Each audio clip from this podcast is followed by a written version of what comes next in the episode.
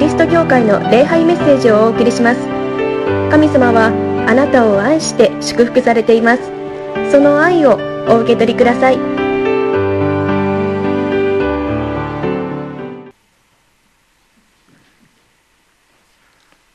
とっても寒くなりました。本当に、えー、日本国中が寒波に包まれている状況であります。普段は雪が降らないだろうなというところにも雪が降っている状況です。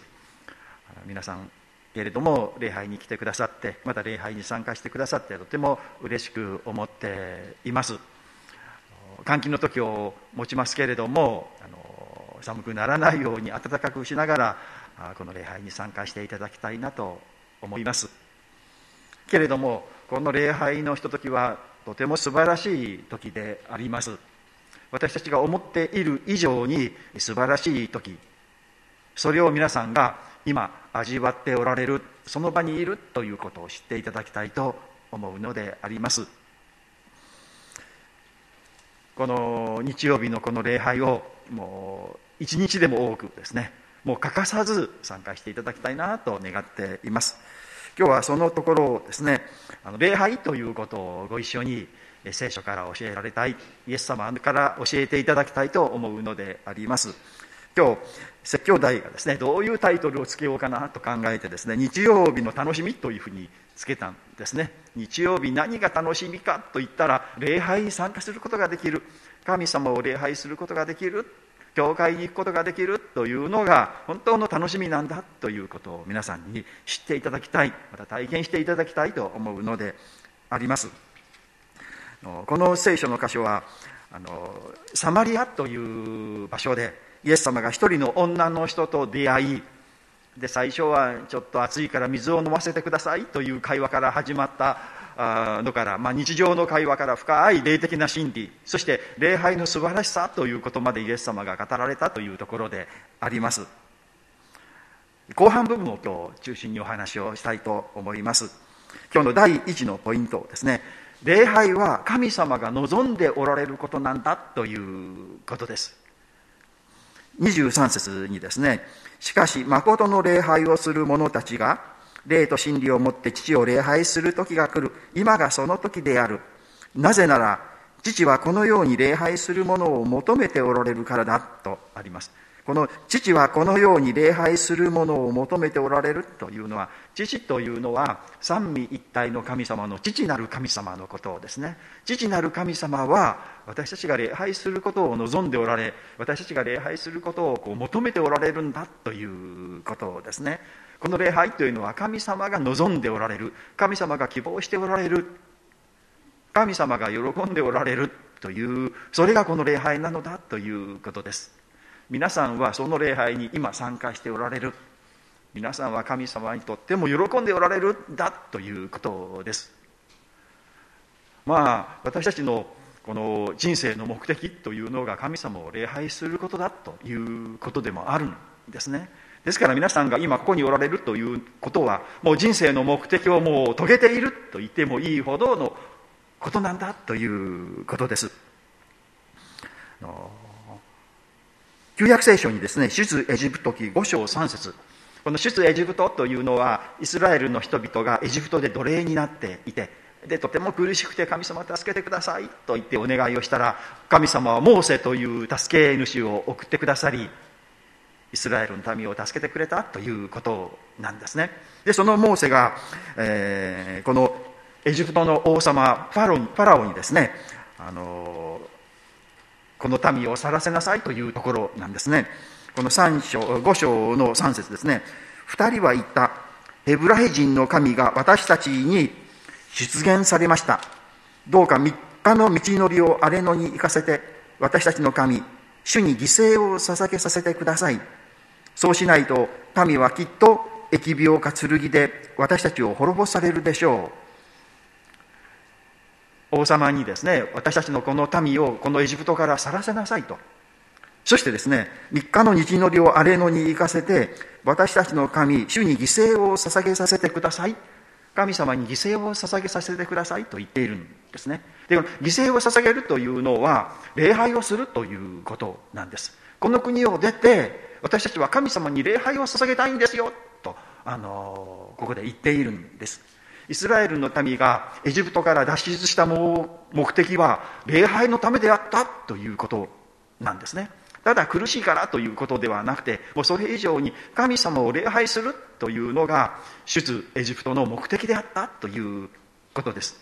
でこのエジプトから脱出するというのは私たちの救いを意味しているんですね。罪の世界から神様の世界に移る。罪罪を犯している喜んでいる世界から神様の愛の中で喜んで生きる生活になるということが救いですね。でその救いの目的は何かというと礼拝をするためであったということなんです。ですから私たちが救われたのは神様を礼拝するためであった。だから皆さんは今礼拝に参加しておられるというのはもう救われたその目的を遂げているということです。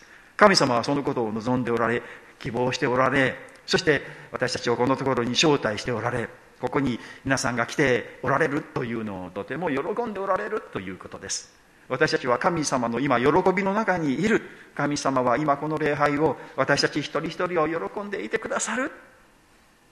そしてそのことをまた私たちは喜ぶのであります。礼拝は神様が希望しておられることなんだということをまず知っていただきたいと思うのです。第2番目ですね。神様に導かれる礼拝ということです。23節の前半ですね。しかし誠の礼拝をする者たちが霊と真理をもって神を父を礼拝する時が来る。霊と真理をもってとここに2つあるんですね。霊と真理をもって。この霊というのはまああの神様の霊精霊のことをですね精霊の神様がこのところにおられてこの礼拝を導いておられるということであります。神様が導いておられるのが礼拝なんだ。なんか私たちは神様を信じている人がこう集まってね、神様を礼拝しようみたいなこの自主的な集まりみたいなあの人間がする集まりなんだと思うんですけれどもそうではないんですね。人間がするのではなくて神様が導き神様が霊によって指導しておられるのがこの礼拝なのだということです、まあ、神様が導かれる。神様がこの指導指導権と言いましょうかね。あの主権を持ってあの導かれる。神様がこのイニシアチブを持っとってですね。もう先に進んで先導して導かれるというのがあの礼拝なんだということです。で私たちですねああ神様が導いておられて神様を礼拝する神様あなたは素晴らしいですよ。なんか神様がですね私は偉いんだ私を礼拝しろ私を賛美しろ私を拝めみたいなことを言っておられるようにこう感じるんですね。なんかちょっとそれ違うような感じ。もう礼拝に来なさいよ。そして私を礼拝しろと。私は偉いんだぞと。私はすごいんだぞと。いうような神様って言ったらなんかちょっとなんか違う感じが皆さんするのではないでしょうか。神様は自分を拝ませるためにですね自分を賛美させるために私たちを集められたのではないんですね。神様は愛なるお方ですよ。私たちを愛していてくださり私たちを祝福してくださるお方なんです。だから神様は愛なるお方。で先に進んで私たち人間を愛してくださるのが神様であります。神様の愛というのは私たちのための奉仕とも言えるんですね。この宇宙を作られたのは私たちのため。この地球を作られたのは私たちのため。この世界に私たちをこう生みこの命を与えてくださったのは私たちのため。でもこの世界で私たちは、まあ、愚かな生き方罪の生き方をして滅びの道を歩んでいてしまうという現実がある。けれども神様はあのその私たちをですね私たちが求めたわけじゃない助けてくださいと言ったわけじゃないんですけれども私たちを助けるために御子イエス・キリストがこの世に来てくださり神様が送ってくださりそしてイエス様の十字架によって私たちを救ってくださったということですよね。これは神様が私たちに愛私たちに愛を示された私たちを愛してくださったこと。もっと言い換えるならば私たちに仕えてくださったことなんだということです。皆さん愛というのは人に仕えることです。ですからあのイエス様がおっしゃいましたね。私はあの人に仕えられるために来たんじゃないと。人々に仕えるために来たんですよとイエス様がおっしゃったんですね。で愛というのは人に仕えることなんだ。だから私たちもこうお互いに愛し愛し合いなさいとおっしゃるのは人に使いなさいということですね。神様は愛を持って私たちに使えてくださったということです。で使えるというのはあのサービスという英語でですね奉仕をするという意味。でサービスというのは別名礼拝という意味もあるんですね。ですからキャンドルサービスというのは食家礼拝、まあ、ろうそく礼拝というんですよね。で神様に使える。それ以前に神様が私たちにサービスをしてくださった奉仕をしてくださった。それがもうこの霊のされる精霊のされることなんだということですね。イエス様が私たちを救うために人間になられたというのをですね新約聖書あのフィリピンの手紙のですね2章6節から書いてありますね。キリストは神の身分でありながら神と等しいものであることに固執しようとは思わずかえって自分を無にしてしもべの身分になり人間と同じものになられました。人間の姿で現れへり下って死に至るまでそれも十字架の死に至るまで従順でした。イエス様は神様だったんだけれども人間になられた。いや人間以下になられたということですね。十字架に死ぬまで低くなられた。この低くなられたですねあのへり下ってとあのありますけれども公約聖書では己を低くしてと訳してあるんですね。自分を低くして。人間以下になられた。私たち以下になられた。そして私たちに奉仕し私たちを救ってくださったということなんです。人間以下になられたということ。へりくだられたということをもう一箇所ですね。最後の晩餐の時のイエス様がされたこと、まあ、例えばヨハネによる福音書13章の4節ですね。食事の席から立ち上がって上着を脱ぎ手ぬぐいを取って腰にまとわれた。それからたらいに水を汲んで弟子たちの足を洗い腰にまとった手ぬぐいで拭き始められた。イエス様は最後の晩餐のですねあとですね弟子たちの足を洗われたということです。腰に手ぬぐいをつけてでこの水を汲んであの洗面器に水を汲んでおいてで弟子たちをの足をですね椅子に座らせてですねこの洗われたということ。でこの足を洗うというのはあのしもべというか奴隷の仕事でした。主人が帰ってくると奴隷はご主人の足を洗うということですね。イエス様が奴隷のようになって弟子の足を洗うというのはこれはおかしいですよね。反対ですよね。だから弟子たちはびっくりしてイエス様そんなことしないでください。僕たちがイエス様の足を洗うべきじゃないですか、まあ、それが当然ですよね。でもイエス様はいや私があなた方の足を洗う必要があるんだ。と言って弟子の足を洗われた。でまるでですねこう身をかがめてもう低くなられて言うならばイエス様が弟子たちを拝んでおられる礼拝しておられるように見える。ありえないことですよね。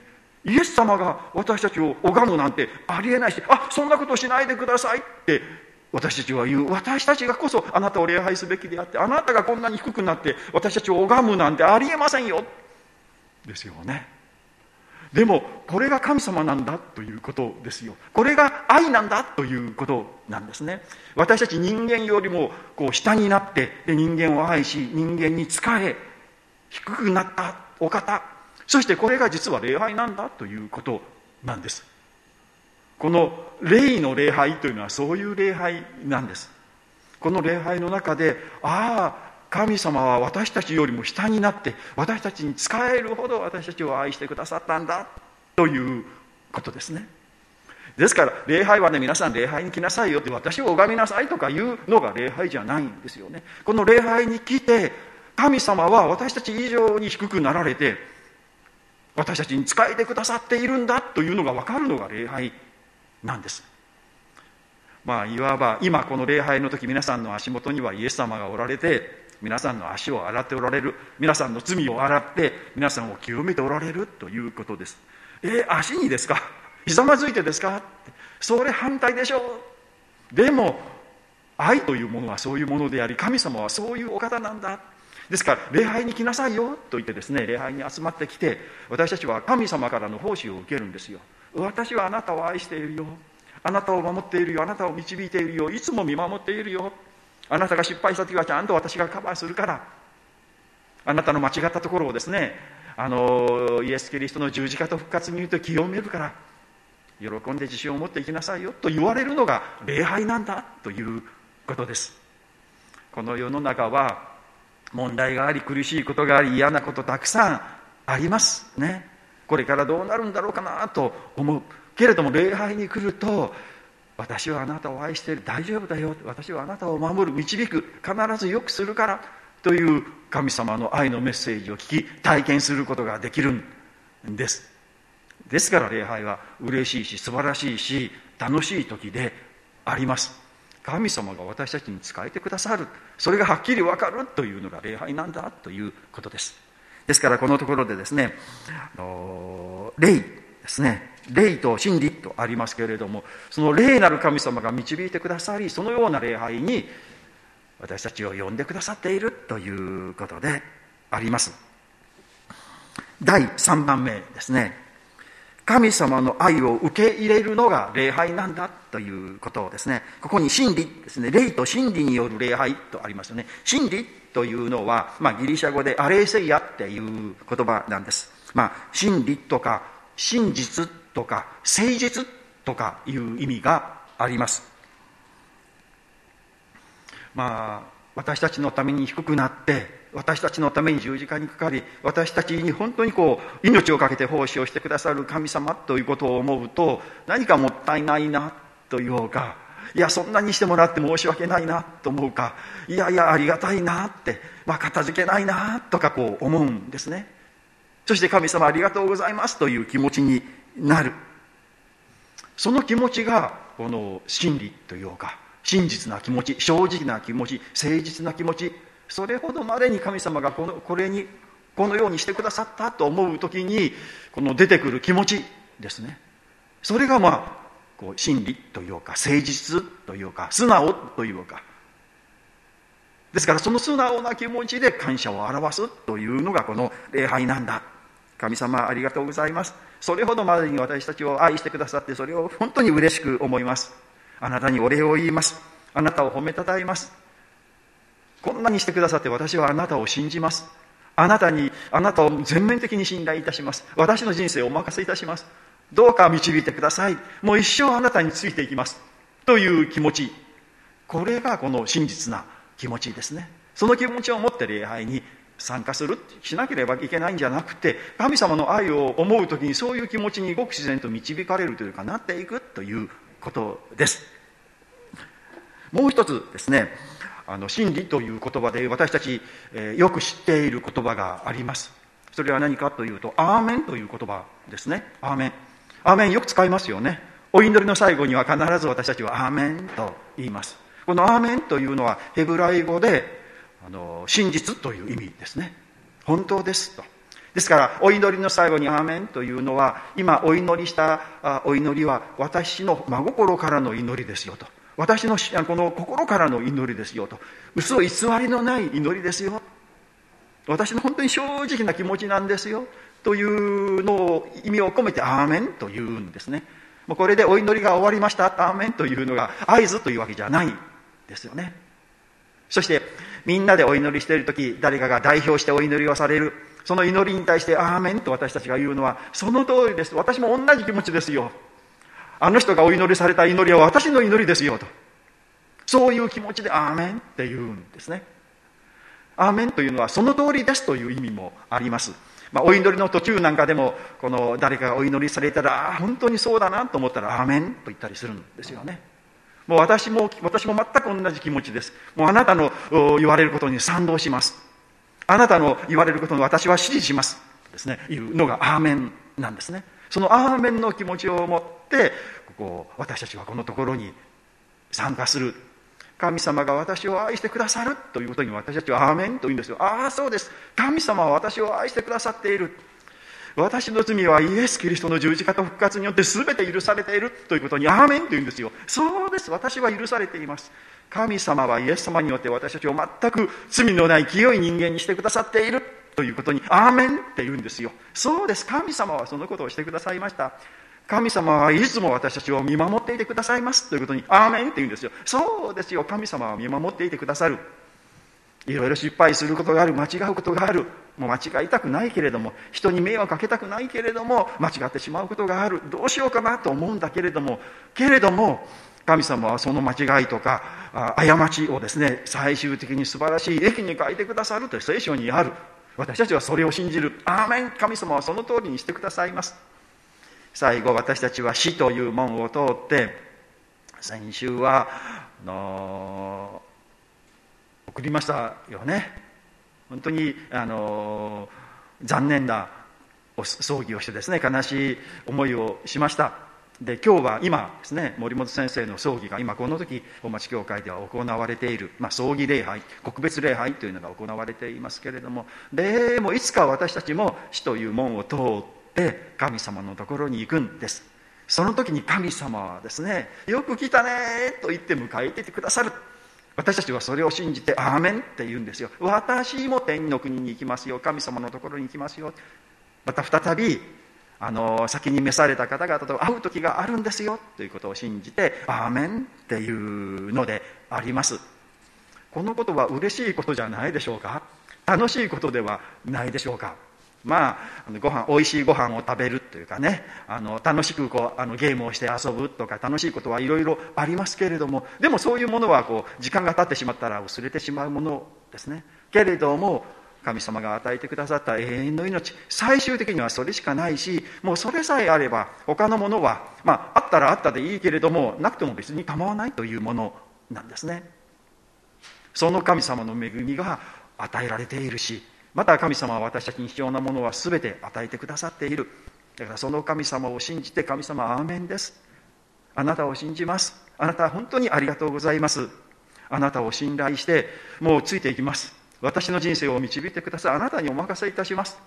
で私たちは神様に言う。で神様はその気持ちを喜んでくださる。私を拝めとかね私を賛美しろとか私を褒めたたえよとかいうのは神様何も求めておられない。けれども私たちがその神様の愛に気づいてありがとうございます。と言ってですね賛美をしたり褒めたたえたりありがとうございます。と言うとやっぱり神様神様も人間です。人間でしたらおかしいんですけどね。私たちの同じ気持ちを持っておられるですね。だからあよかったなって喜んでおられる。神様の喜びの中に今私たちもあります。で毎週この礼拝の時がこのところに導かれているというのはとても素晴らしいことです。毎週精霊に導かれる礼拝。で私たちは心から「アーメン」真理を持って真実を持ってですねその神様の愛に応える礼拝。とても素晴らしいではないですか。今週もその神様に守られている導かれている祝福されているということを信じて歩んでまいりましょう。お祈りをいたします。神様今日もこの礼拝に参加できました。街道に来ることができました。またネットで、え参加できます。また後日この説教を聞いておられ聞いておられる方もあると思いますけれどもそれによって参加できています。ありがとうございます。こんな罪人であり汚れている。私たちを愛して私たちのために神様はイエス様を送ってくださいました。イエス様は私たちと同じようにいや私たち以上に低くなり私たちを救ってくださいました。その姿はまるで私たちに仕え私たちを礼拝しておられるような姿であります。そのように私たちに仕え私たちを救い私たちを愛してくださってありがとうございます。イエス様の神様のそのようなお姿を見感じるときにあなたの愛がわかりますそして私たちは本当に喜びと感動の中にあるのであります本当に感謝します神様、えー、私たちはあなたを信じます。そしてあなたを褒めたたえます。あなたを全面的に信頼していきます。私たちの人生はあなたのものであります。どうか導いてください。人を愛し許し、えー、人に仕えていく愛の生き方をしていきたいと思います。私たちのこの一週間の歩みも導いてください。またこの桃谷教会をなおも恵み祝福してくださり、あなたの愛をあなたの福音を伝える教会として用いてくださるようにお願いをいたします。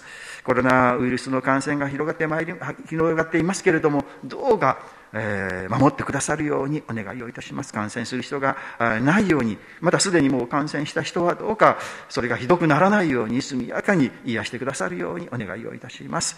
一生懸命働いておられる医療関係者の方々の上にあなたが望んでくださり健康を守りその霊をお守りくださるようにお願いを申し上げます。どうか政治家が、えー、このいろいろ判断されますけれどもどうか正しい判断ができるように導いてくださるようにお願いをいたします。この一週間もあなたについていきます。よろしくお願いをいたします。イエス様の皆によってお祈りをいたします。アーメン。ではしばらく成長の時黙想の時を持ちましょう。桃谷キリスト教会の礼拝メッセージを聞いてくださりありがとうございました。ご意見ご感想などを聞かせていただけると幸いです。神様はあなたが大好きで救ってくださいました。安心してお過ごしください。